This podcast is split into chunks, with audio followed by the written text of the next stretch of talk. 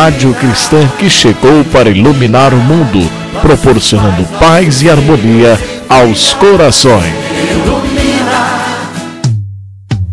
Programa Despertando Consciências, com o catedrático que transmite paz em todas as situações.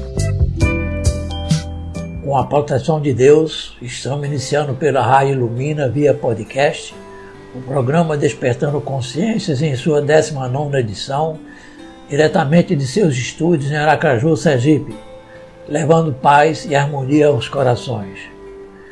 Na programação de hoje, iremos registrar mais uma ocorrência que se tornou outro marco histórico no movimento espírita mundial. Estamos nos reportando ao Alto de Fé de Barcelona e a queima de livros e de documentos ocorrido na cidade de Barcelona, na Espanha. Conforme relata o nosso amigo Antônio César Perry de Carvalho, ex-presidente da USE e também da FEB, vejamos o seu relato. Na história do Espiritismo, há o registro de terrível alto de fé de Barcelona, perpetrado no dia 9 de outubro de 1861. O alto de fé de Barcelona foi uma expressão cunhada por Allan Kardec ao se referir ao episódio ocorrido na cidade espanhola, por ordem de um bispo católico, quando obras suas e de outros autores espíritas foram confiscadas e queimadas em praça pública. Os livros foram encomendados pelo editor francês Maurice Lachat, que havia montado uma livraria em Barcelona. A citada expressão foi utilizada pela primeira vez como subtítulo do artigo O Resto da Idade Média, publicado pelo codificador em novembro daquele ano na Revista Espírita. Fato histórico que disponibilizamos para os nossos ouvintes e fica também registrado no canal da Rádio Ilumina, mais especificamente no programa Despertando Consciência. A entrevista mensagem de hoje será com o nosso prezado irmão amigo Cláudio Silva, palestrante espírita muito requisitado para palestras e seminários, tanto na capital quanto no interior do estado. O programa Despertando Consciências vai seguir o seu roteiro abordando o estudo, pesquisa do Espiritismo no Brasil, trazendo para a realidade dos nossos dias quem foram os ex-presidentes da FEB e o legado que cada um deixou à frente da Casa Máter. Nunca é demais ressaltar que a FEB foi escolhida pela espiritualidade superior o seu ponto de apoio, a fim de atuar em terras brasileiras e, por extensão, ao planeta Terra. Conforme já citamos há poucos instantes, a mensagem de hoje será proferida pelo prezado amigo irmão Cláudio Silva, que vai abordar uma passagem do Evangelho. Não saiba a vossa mão esquerda o que faz a direita. É um assunto muito oportuno para os dias atuais e precisamos ouvir esse companheiro para saber o que tem a nos dizer e dentro de alguns instantes estaremos com ele no ar. Aguardem. Vamos para o nosso primeiro intervalo musical, ouvindo o compositor e cantor Moacir Camargo, de São Paulo, e coral infantil, interpretando com o Espiritismo, consta do seu CD Ama. Solicitamos ao companheiro da técnica colocar no ar a mensagem musical.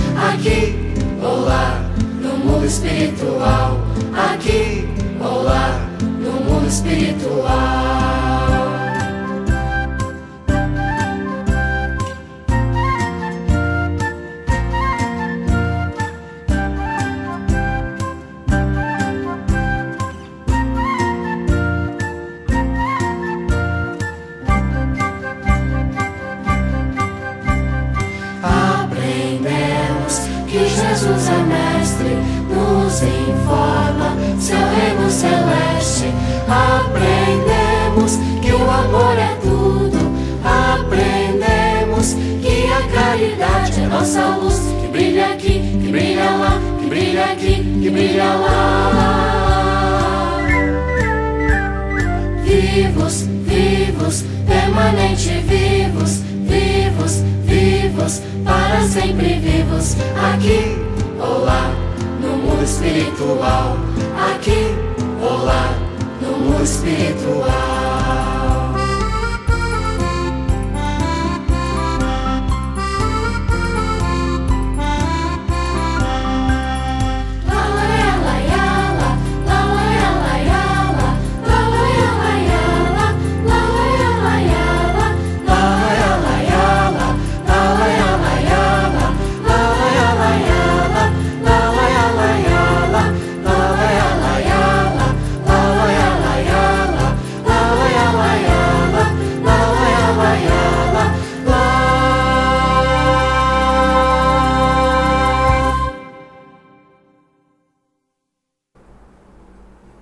Daremos continuidade ao bloco Estudo Pesquisa do Espiritismo no Brasil, apresentando os ex-presidentes da FEB, acompanhado de dados da gestão de cada um. Francisco Thyssen foi o 19 presidente, um mandato de 1975 a 1990.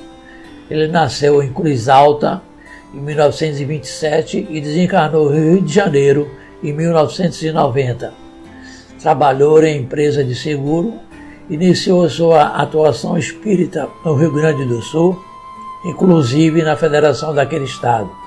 Foi tesoureiro da FEB e diretor de reformador e do departamento editorial. Atualizou este departamento e modernizou as capas de livros. Denotava em sua personalidade a marca da objetividade e a luta constante pela causa espírita. Na sua gestão, em 1978, ocorreu a transferência do Conselho Federativo Nacional da FEB para Brasília. E no primeiro centenário da casa, em 2 de janeiro de 1984, a sede da FEB foi transferida para, também para Brasília, em 1985. Os conselhos zonais foram transformados nas comissões regionais, instaladas em 1986 e 1987. O CFN aprovou a campanha nacional da evangelização espírita infanto-juvenil em 1976, a adequação do centro espírita para o melhor atendimento de suas finalidades em 1977, orientação ao centro espírita em 1980. Diretrizes da Dinamização das Atividades Espíritas, 1983.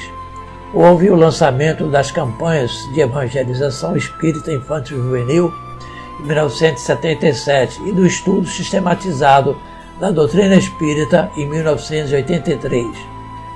Iniciou o intercâmbio direto com os países realizando viagens para a visita a instituições espíritas das Américas e da Europa e representou a FEB em congresso realizado em vários países.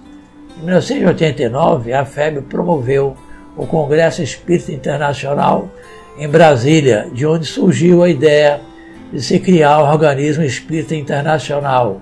Escreveu artigos e livros. Giovanni Borges de Souza foi o vigésimo presidente, mandato de 1990 a 2001 Nasceu em Cataguases, em Minas Gerais, em 1916 e desencarnou do Rio de Janeiro em 2010.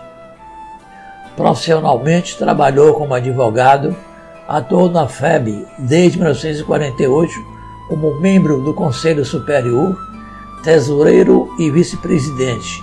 Apoiou esforços na área da infância e juventude, estudos do Esperanto e na produção editorial. Escrevia assiduamente para Reformador e foi autor de alguns livros. Durante a sua gestão, o CFN aprovou diretrizes da dinamização das atividades espíritas em 1983, campanha Viver em Família 1993, campanha de divulgação do Espiritismo 1996, proposta 1996 de realização do primeiro Congresso Espírita Brasileiro de 1 a 3 de outubro de 1999, em Goiânia, Goiás, para se comemorar o cinquentenário do Pacto Áureo. Apoiou os preparativos e a fundação do Conselho Espírita Internacional 1992 e a realização do primeiro Congresso Espírita Mundial em Brasília, em 1995. Representou a FEB na reunião da, de cúpula do milênio sobre a paz mundial na sede da ONU em Nova York em 2000. Na próxima edição serão apresentados mais dois ex-presidentes. A colega Viviane já se encontra na bancada da emissora, disponível para dar conta da sua tarefa na edição de hoje. Porém, vamos brindar aos ouvintes com mais uma mensagem musical, antes de passarmos os microfones para ela. Ouviremos novamente o cantor Moacir Camargo e coral infantil interpretando a música Suave Luz. Suave Luz Clareia, melhor dizendo, do seu CD Ama. Solicitamos o responsável pela área técnica colocar no ar mais essa linda canção.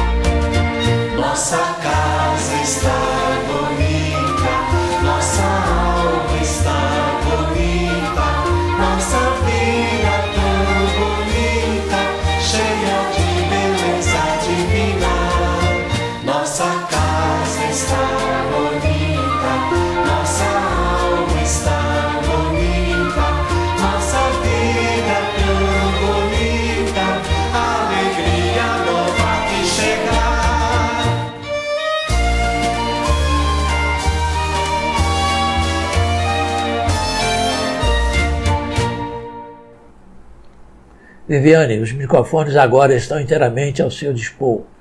Obseque anunciar a mensagem escolhida para hoje, por favor. O valor do serviço. O livro Jesus no Lar contém algumas lições que o mestre ministrou no círculo mais íntimo dos seguidores da primeira hora. Em uma delas, narra que Filipe, velho pescador de Cafarnaum, encanta-se com os ensinos do Cristo. Desejoso de aprender, comenta a respeito da diferença entre os justos e os injustos. Tudo com o propósito de destacar o valor da santidade na terra. Jesus ouve calmamente e conta, com bondade, uma história. Certo homem, de vida exemplar, alcançou posição de grande respeito público. Seus dias eram dedicados a orações e jejuns no recinto do templo. Conhecia a lei como ninguém. Decorara os mais importantes textos desde Moisés aos profetas mais recentes. Quando passava pelas ruas, as próprias crianças se curvavam reverentes. Alimentava-se de forma comedida, vestia túnica sem mancha e evitava falar com qualquer pessoa considerada impura. Aconteceu, no entanto, que uma grande peste atingiu cidade próxima a Jerusalém. Então, um anjo do Senhor desceu à terra para socorrer necessitados e doentes, em nome da divina providência. Naturalmente, ele precisava de mãos humanas, através das quais pudesse trabalhar em benefício dos enfermos. Lembrou-se de imediato daquele homem santo, conhecido da espiritualidade superior por seus votos de perfeição espiritual. Mas o devoto se achava profundamente mergulhado em suas contemplações, em seus jejuns. Não dispunha de uma mínima condição para ouvir qualquer pensamento de socorro às vítimas da epidemia. Não havia espaço em sua intimidade para pensar em cooperação, considerando que ele evitava o menor contato com o mundo vulgar. O anjo insistia no chamamento sem que a situação se modificasse. Porém, a peste era exigente e não admitia demora. O mensageiro do céu recorreu a outras pessoas amantes da lei. Nenhuma, entretanto, se julgava habilitada a contribuir. Ninguém desejava se arriscar. Como a necessidade era urgente, pelos fios invisíveis do pensamento, o enviado divino conseguiu ser ouvido por antigo criminoso que buscava a própria regeneração. Esse não teve dúvidas, nem hesitação. Obedeceu ao doce chamamento e, sem demora, se entregou ao socorro dos contaminados. Providenciou o enterro de cadáveres, improvisou remédios, semeou o bom ânimo e aliviou os aflitos. Dessa forma, conquistou para si sólidas amizades no céu, adiantando-se de maneira rápida no caminho do paraíso. Os presentes registraram uma pequena história entre a admiração e o desapontamento. Foi então que o Senhor Jesus explicou que a virtude é sempre grande e venerável, mas não deve se cristalizar à maneira de joia rara e sem proveito o amor cobre a multidão dos pecados e deve inspirar o serviço santificante. Os pescadores laboriosos e convertidos ao bem encontram a companhia dos anjos muito antes que os justos ociosos. Algo que devemos pensar ao examinarmos a nossa própria conduta.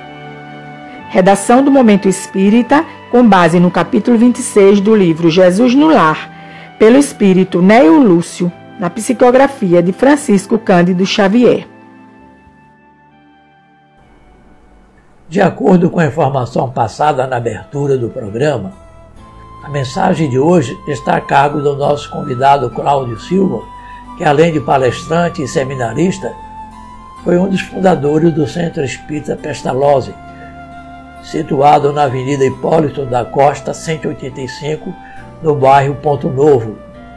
Nosso amigo Cláudio, conforme já informamos anteriormente, vai apresentar o tema do Evangelho Não saiba a vossa mão esquerda o que faz a direita. Ele se aprofundou na questão e traçou diretrizes comportamentais na vivência de cada um, muito oportuno nos seus esclarecimentos, levando a todos nós para uma séria reflexão na recomendação evangélica. Vale a pena ouvir com atenção a sua fala e tirarmos as nossas conclusões. Iremos realizar uma rápida harmonização através da música ouvindo Noturno de Chopin em versão de sax.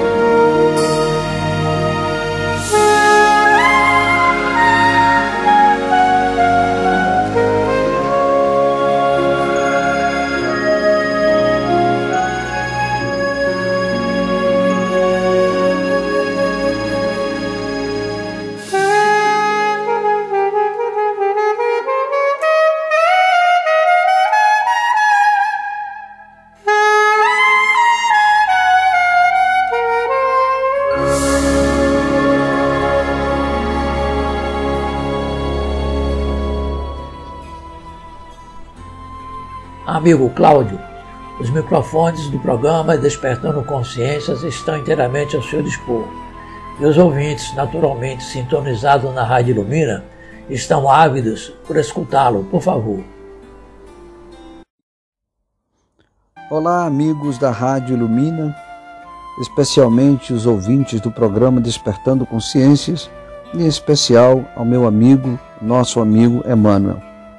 Nós fomos convidados hoje para falar um pouco sobre o capítulo 13 do Evangelho segundo o Espiritismo, que a vossa mão, que a vossa mão esquerda não saiba o que dá a vossa mão direita.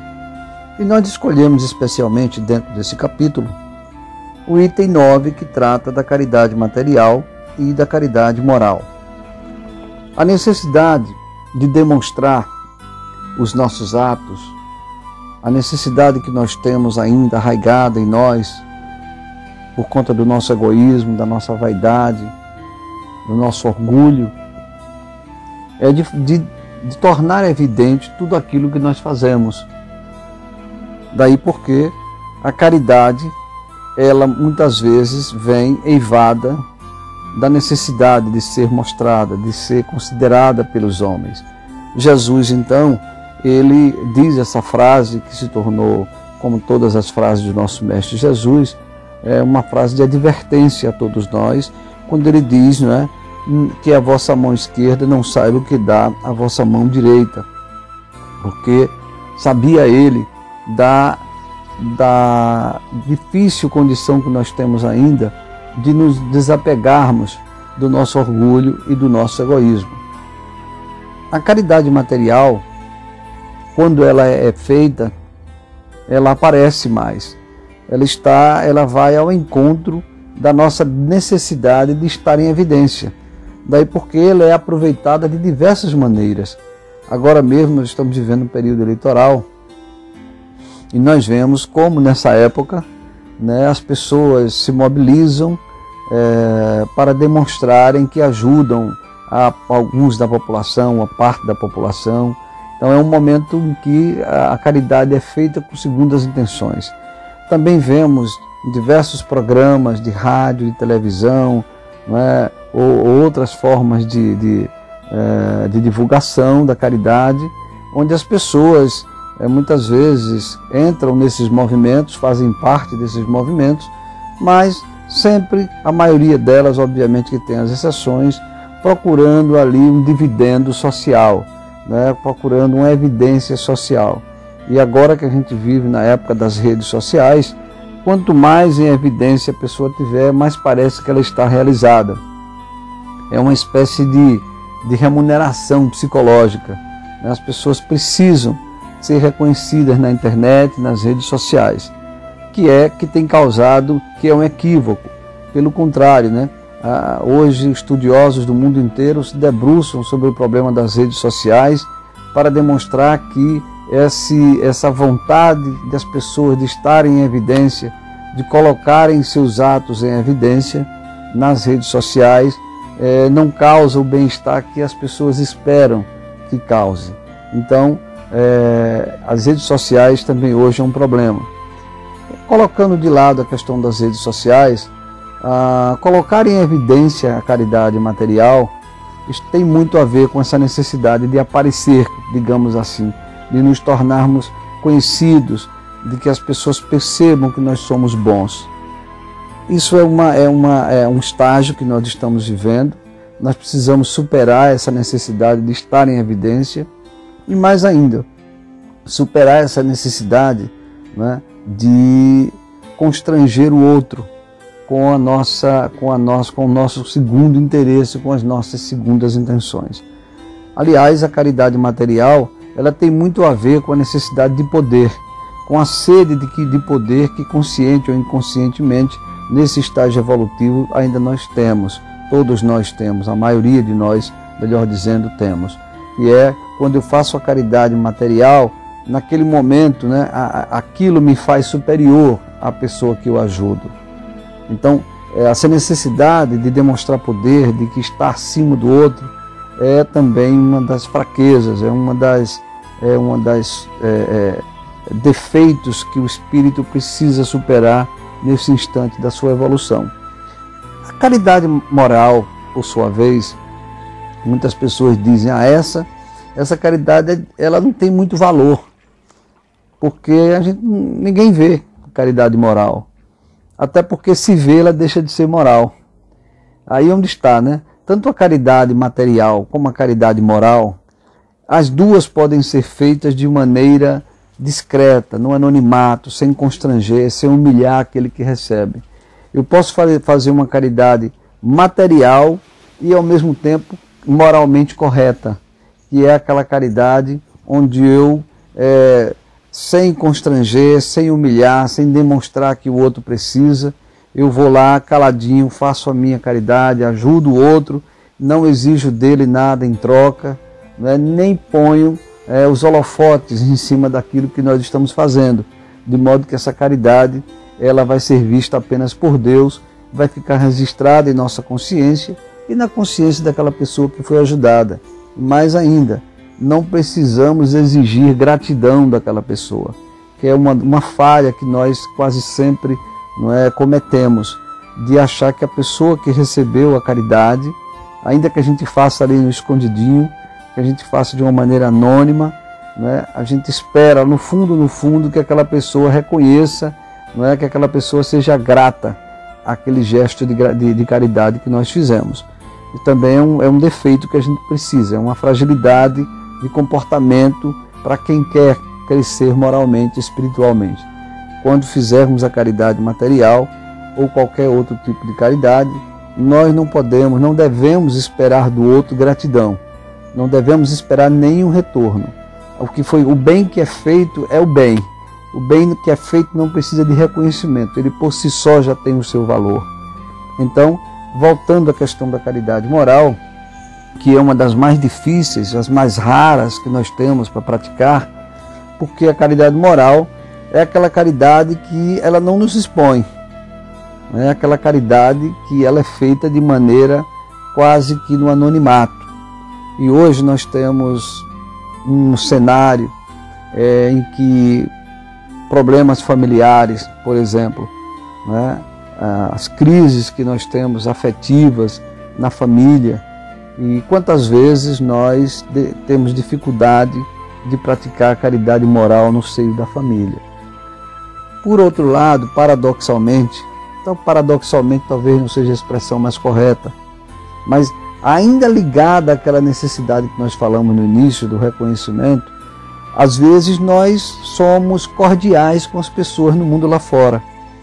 Né? As pessoas, por uma questão de etiqueta, de conveniência, a cordialidade toma conta da gente quando a gente está no trabalho, quando a gente está diante de pessoas importantes, quando a gente está diante de pessoas ricas, poderosas, né? ou quando os nossos interesses estão em jogo, nós demonstramos aquela, aquela é, é singeleza, aquela cordialidade, a gente perdoa, a gente compreende, a gente escuta, a gente dá atenção às pessoas, né? a gente é diligente, solícito com as pessoas. Ao passo que quando nós verdadeiramente estamos despidos dessas necessidades, e, e o lugar onde a gente está assim em nossa casa, em nosso lar, no seio da família, aí é que nós temos realmente, nós manifestamos realmente o que nós somos. Né? Aí, muitas vezes, apesar de ter esse comportamento de cordialidade no mundo lá fora, na vida profissional, na vida social, quando chega em nossa casa, em nosso lar, nós temos dificuldade de ter paciência com o filho, de ter paciência com o cônjuge, de ouvir aquela pessoa que já está, é, o nosso vovô, a nossa vovó, aquela pessoa mais idosa, que gostaria de contar aquelas mesmas histórias que sempre conta, mas a gente não tem mais paciência para escutar isso.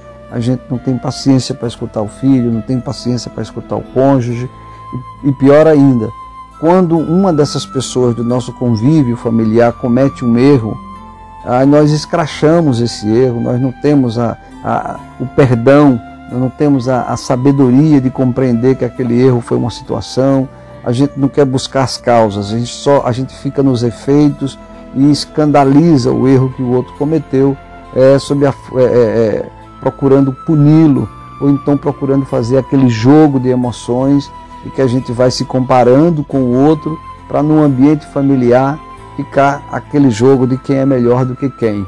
Isso acontece muito com, com os cônjuges.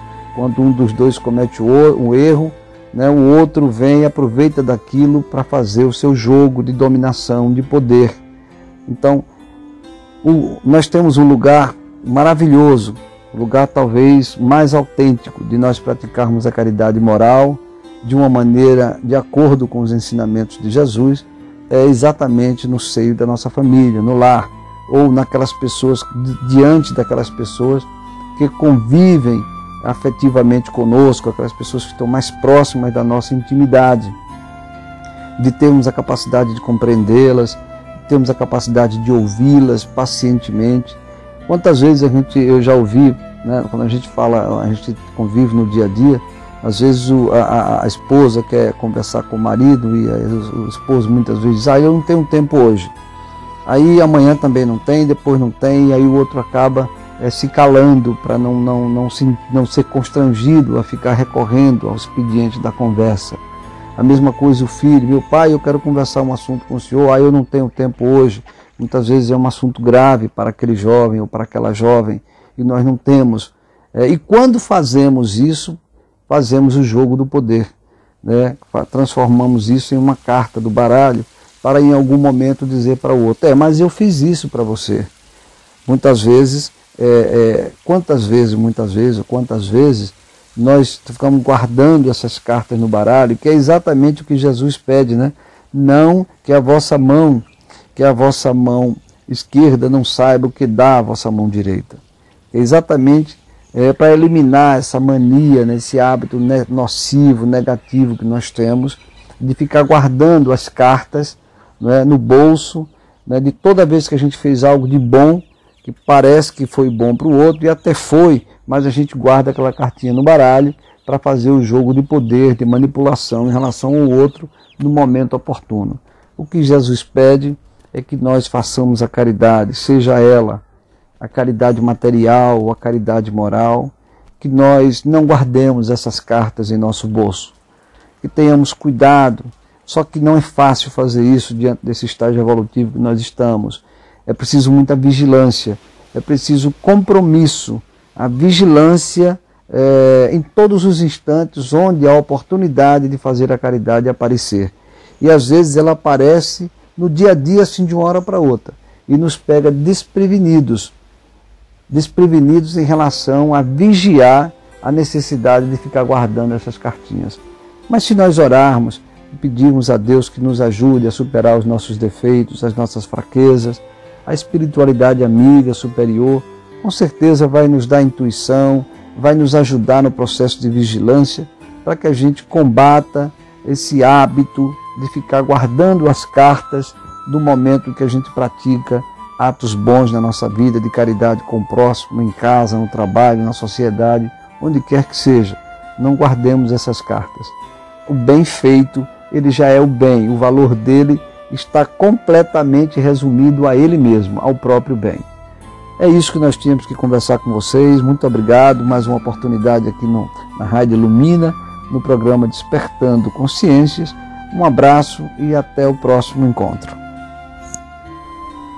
Chegamos ao final de mais um programa Despertando Consciências pela Rádio Ilumina, com a consciência tranquila do dever cumprido.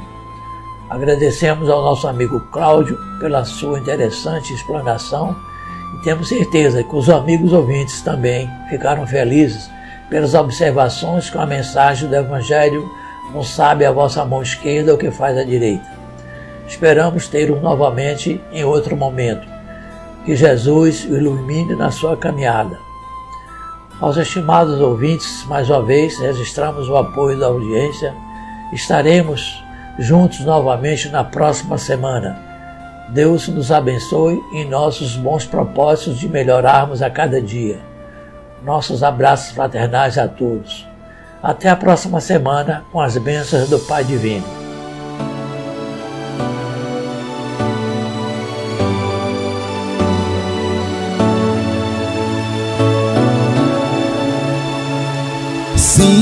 Ele se encolheu, ele se apagou para habitar entre nós. Sua doce encarnação neste mundo Foi sacrifício bem maior do que o que se viu. Já era o mestre da luz, o arcanjo que recebeu diretamente do Pai o comando espiritual do planeta, sarça que queima bem antes do Monte Sinai.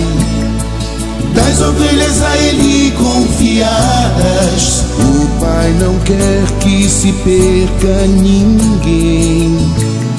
Sejam todas por amor encontradas, pacificadas e regeneradas também. Pobrezinho nasceu, carpinteiro cresceu, que amoroso rapaz. Se perdeu de pai José e mãe Maria, foi encontrado no templo pregando a paz. Montanha acima falou, escutou nossas queixas, nossas dores sentiu reconciliou o céu com a terra e do Calvário, mesmo humilhado, pediu. Perdoai-os, pois não sabem o que fazem. São qual crianças mais ignorantes que maus. E entregou assim ao Pai seu Espírito, nos prometendo estar conosco até o final. Quem é Jesus? Jesus? O médium de Deus, irmão sideral, servo e Senhor, consolador dos aflitos, prova em conteste da solicitude do Pai.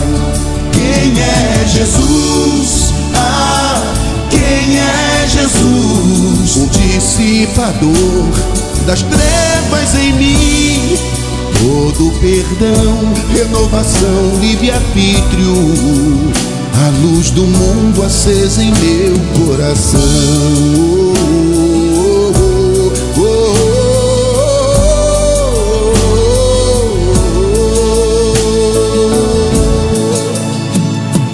Perdoai-os, pois não sabem o que fazem. São qual crianças mais ignorantes que maus e entregou assim ao Pai seu Espírito, nos prometendo estar conosco até o final. Quem é Jesus? Ah, quem é Jesus? O médium de Deus, irmão sideral, servo e Senhor, consolador dos aflitos prova em conteste da solicitude do Pai.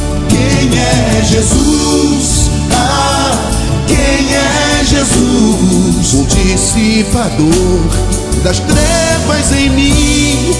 Todo perdão, renovação, livre-arbítrio, a luz do mundo acesa em meu coração.